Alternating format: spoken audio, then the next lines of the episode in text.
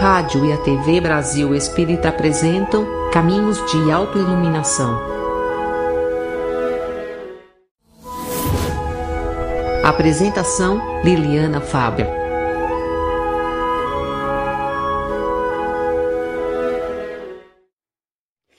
Amigo, numa aldeia vietnamita, um orfanato dirigido por um grupo de missionários foi atingido por um bombardeio. Os missionários e duas crianças tiveram morte imediata e os restantes ficaram gravemente feridos. Entre elas, uma menina de oito anos, considerada em pior estado. Foi necessário chamar ajuda por um rádio e, ao fim de algum tempo, um médico e uma enfermeira da Marinha dos Estados Unidos chegaram ao local. Teriam que agir rapidamente, senão a menina morreria devido ao traumatismo e à perda de sangue.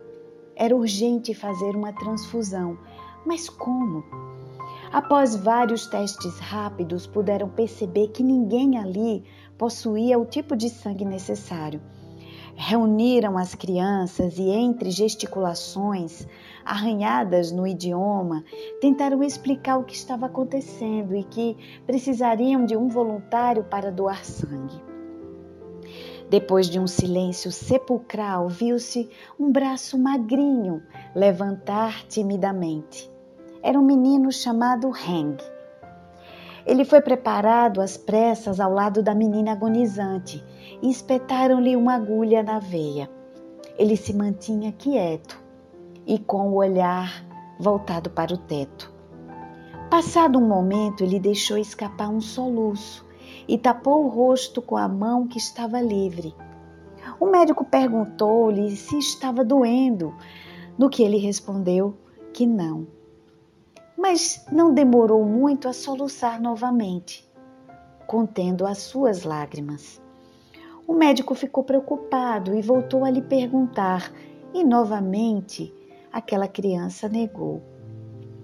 Os soluços ocasionais deram lugar a um choro silencioso e ininterruptível.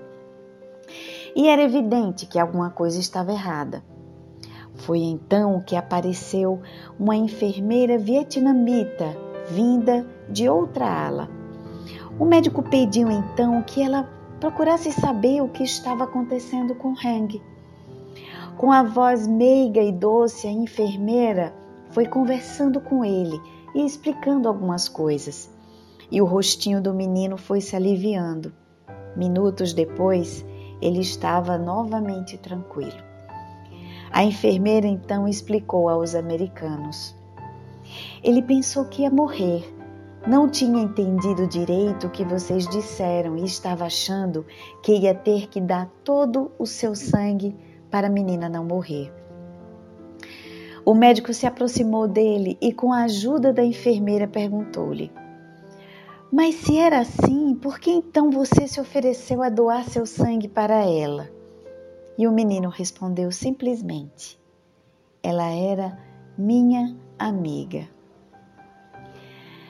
Com essa mensagem linda sobre amizade, nós cumprimentamos vocês, queridos amigos, queridos irmãos, em mais uma semana iluminativa, aqui no site da Rádio Brasil Espírita, no programa Caminhos de Autoiluminação. Desejando do fundo do coração que todos vocês possam se encontrar em paz. E desejando que as mensagens faladas, trazidas nessa noite, possa aquecer-lhes o coração e contribuir para que seja uma semana mais leve e inspiradora.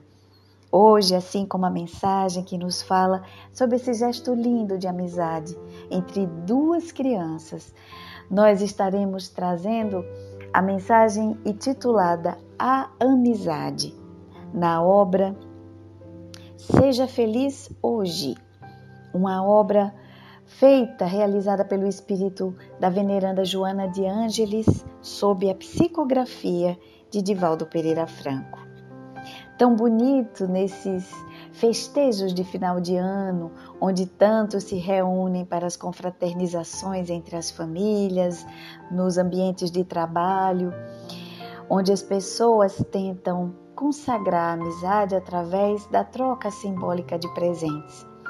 Mas fica por trás um sentido importante, que é a gratidão pela companhia ao longo do ano, pressupondo que ambos tivemos a oportunidade de trocas importantes, valiosas, de gestos de solidariedade.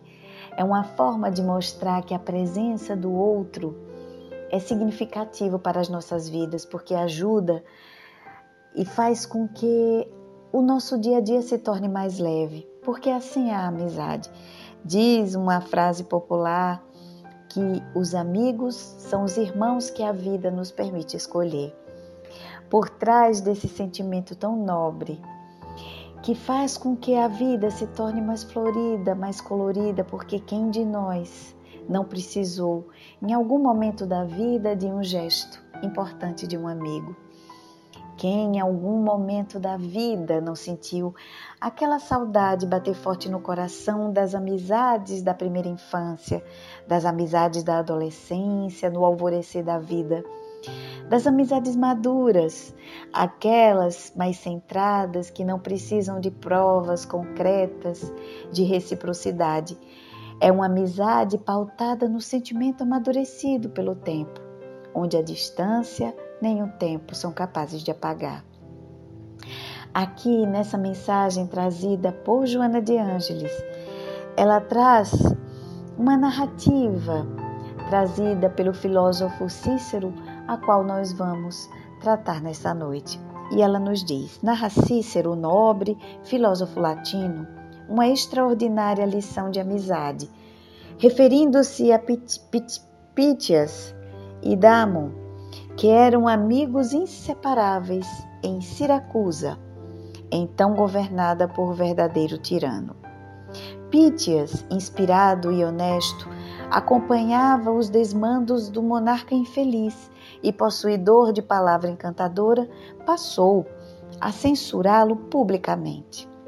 Ao tomar conhecimento da audácia do jovem orador, chamou-o ao palácio com o seu dileto amigo a fim de reprochar-lhe o comportamento, terminando por ameaçá-lo com gravidade. Se prosseguir criando-me situações insuportáveis, disse-lhe, colérico, o rei Dionísio. Demonstrará rebeldia e traição, passíveis de ser-lhe aplicada a penalidade máxima. Mas eu somente refiro-me refiro-me à verdade respondeu o moço corajoso. Em tentativa de demonstrar generosidade, o governante equivocado concedeu-lhe a oportunidade de alterar a conduta e explicou-lhe que a reincidência seria severamente punida. Os jovens retiraram-se do palácio e, porque o rei não se houvesse modificado, Pítias continuou a censurá-lo em seus discursos públicos.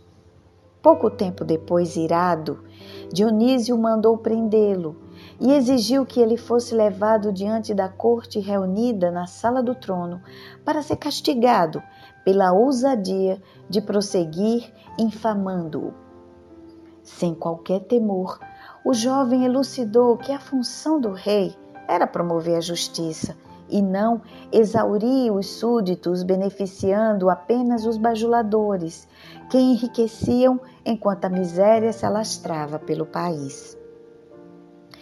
Porque se sentisse desconsiderado infamando que se tratava de traição e complô para depô-lo, Dionísio condenou à morte, antes lhe indagando se tinha algum desejo. Pítias, estoico, redagiu que não temia a punição, mas solicitava que lhe fosse permitido despedir-se da mulher e filhos que residiam em outra cidade. Zombeteiro monarca revidou que não devia ser subestimado e percebia que se tratava de um ardil para fugir à punição. Pítias, ante o assombro de todos, informou que daria uma garantia de que volveria para cumprir a pena. Interrogado qual seria então a garantia, antes de responder Damon, que se encontrava em silêncio, deu um passo à frente e respondeu: Eu sou a garantia. Ficarei no cárcere à sua espera. Nossa amizade é de todos conhecida e pública, podendo, portanto, responder por ele. O rei olhou-os demoradamente e perguntou ao voluntário: Já pensou que se ele não voltar, a pena de morte recairá sobre sua cabeça? Sim, majestade, respondeu tranquilo. Pítias partiu em direção ao lar enquanto Damon foi recolhido ao cárcere. Decorrido o prazo, Pítias não retornou. Levado à presença do monarca, o refém ouviu-lhe o sarcasmo quando o interrogou: Onde está o teu amigo? Eis que o prazo extingue-se dentro de poucas horas e até esse momento ele não compareceu. O que dizes? Senhor, se meu amigo não veio até agora, com certeza algo o impediu e terei prazer em morrer em seu lugar, embora saiba que ele vencerá, seja qual for a dificuldade que lhe esteja complicando a chegada.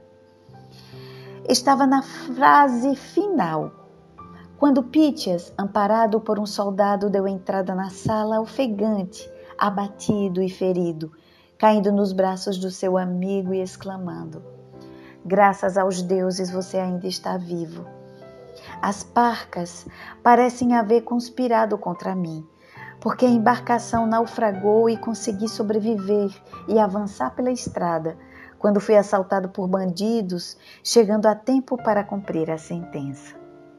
Emocionado, Dionísio retirou a sentença e mandou libertá-los, enquanto dizia-lhes: Uma amizade deste porte merece respeito e compensação.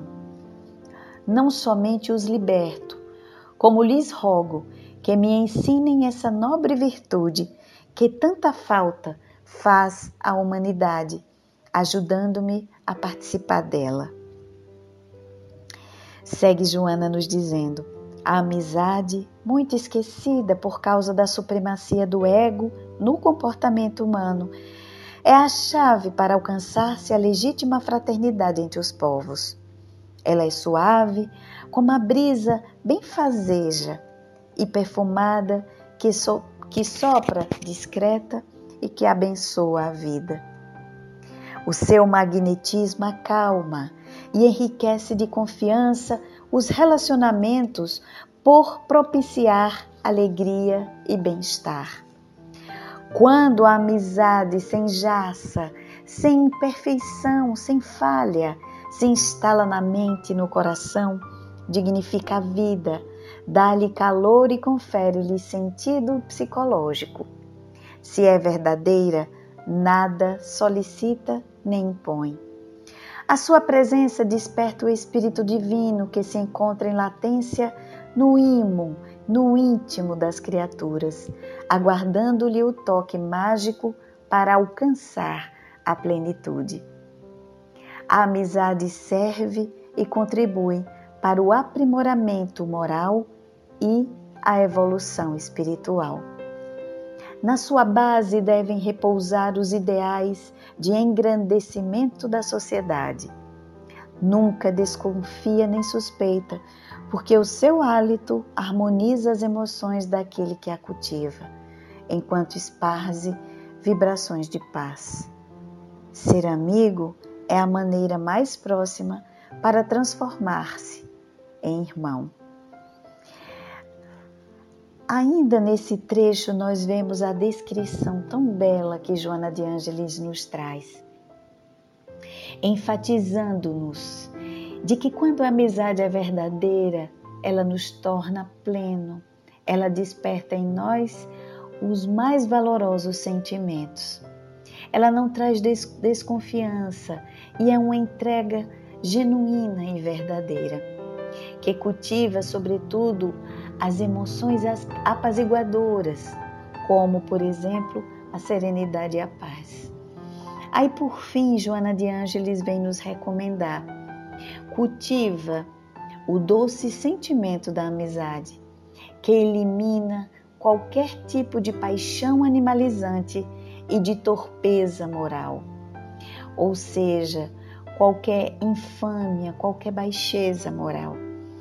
O exemplo máximo é Jesus, que se fez amigo de todos aqueles que não têm amigos. Treina, pois, a amizade, doando-te de Joana e não esperando nada além do prazer de seres tu o amigo do teu próximo. Aqui, Joana de Ângeles, finalizando, vem ressaltar que na amizade verdadeira é o prazer de doar, o prazer de ser amigo. Mas sabemos os desafios que representam o estabelecimento da própria amizade verdadeira a solidificação desses laços sutis que vão para além dos relacionamentos afetivos, conjugais, amorosos. A amizade é um sentimento de amor que se transborda. Mas sabemos que muitas amizades são construídas a partir da convivência e por que é tão difícil conviver. Nós devemos compreender que vivemos num cenário onde opera ainda essa grande diversidade.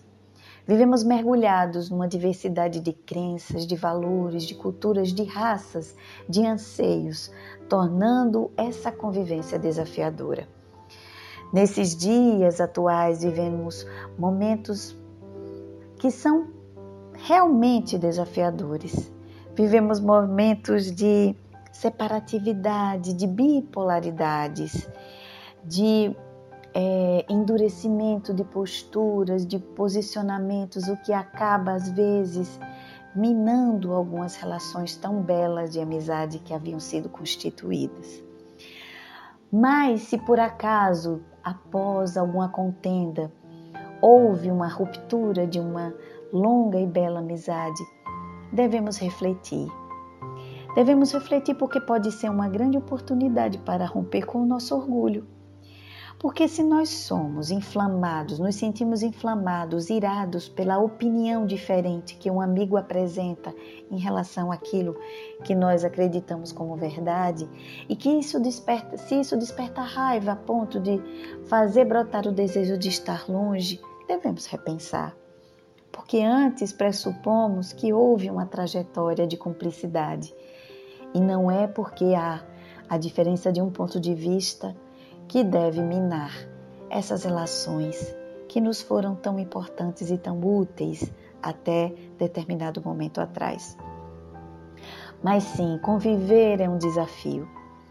Somos seres únicos e devemos considerar que somos espíritos em processo de aprendizagem e que transitoriamente ainda de passagem nesse plano terreno trazemos na nossa bagagem pessoal o aprendizado que já foi realizado, mas também as imperfeições que ainda precisam ser vencidas.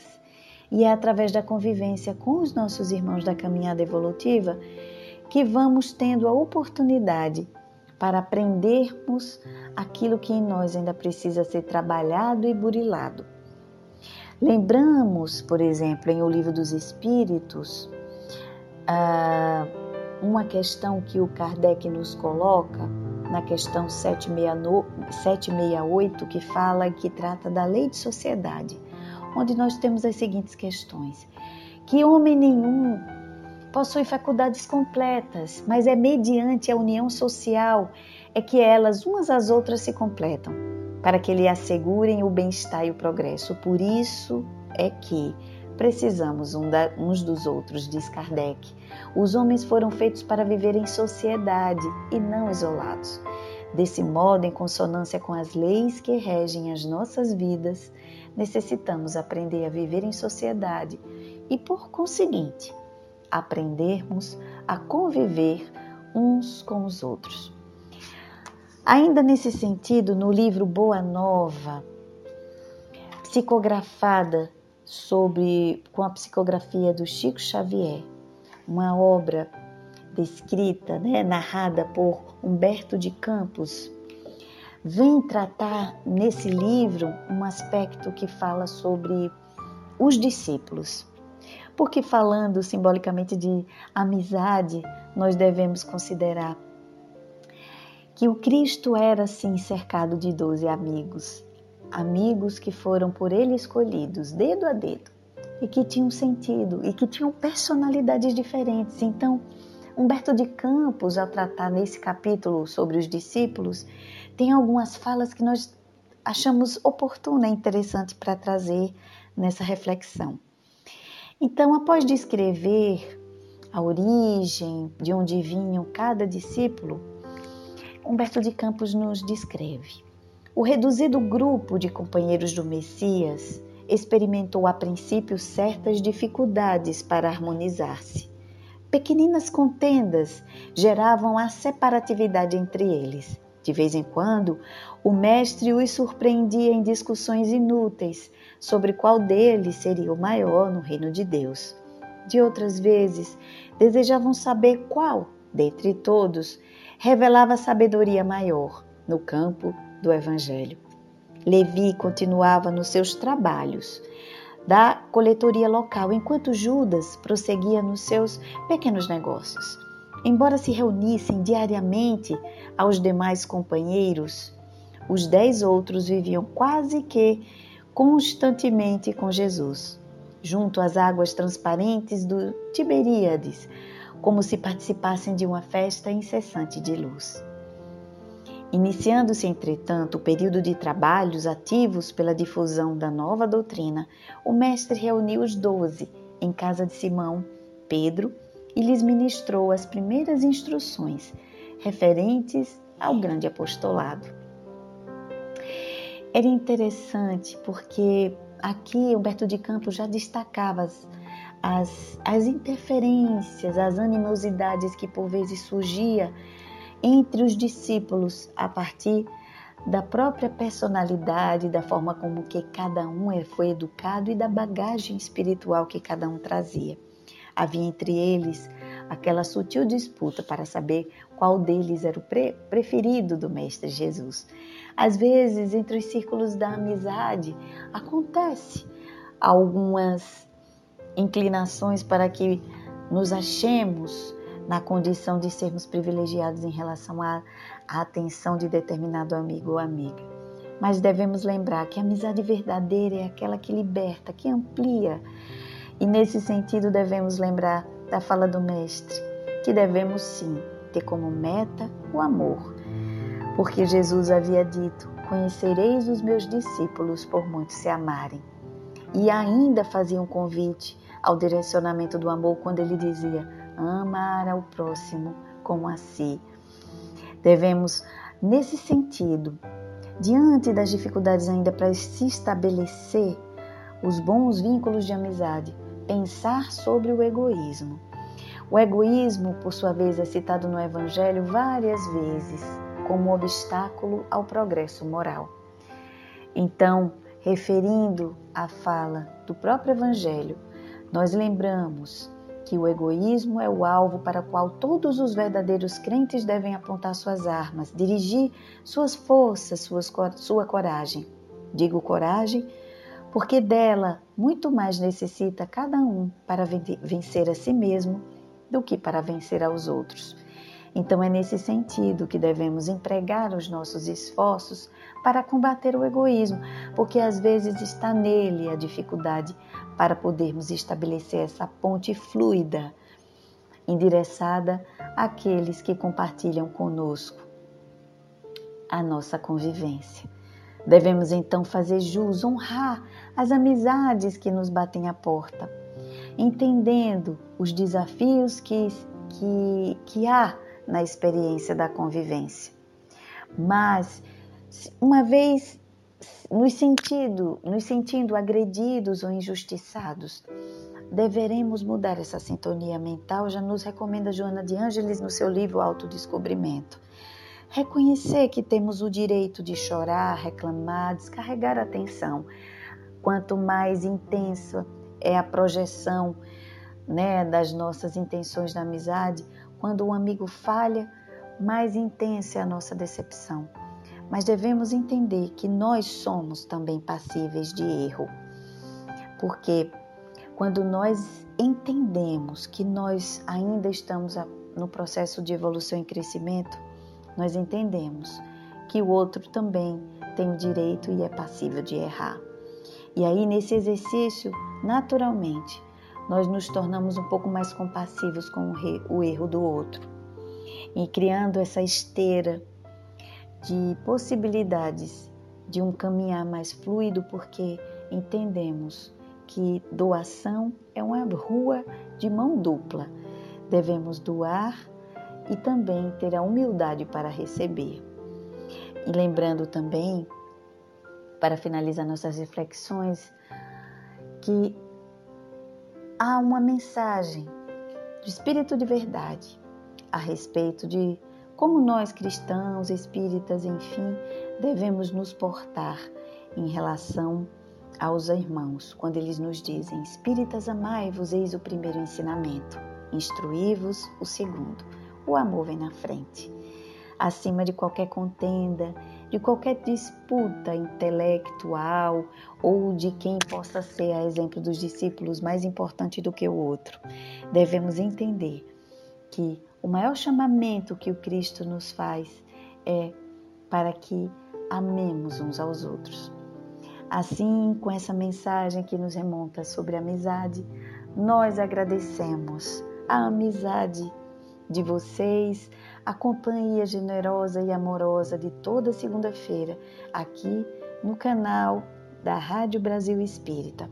Ao tempo em que fazemos também aquele convite semanal para que vocês possam continuar visitando o site da Rádio Brasil Espírita, também o seu canal no YouTube, onde lá vocês vão encontrar diversos programas, comentários do Evangelho, entrevistas com temas interessantes da atualidade, comentários de obras, poesias, enfim, um arsenal de material que enriquecem a alma e que aquecem o coração.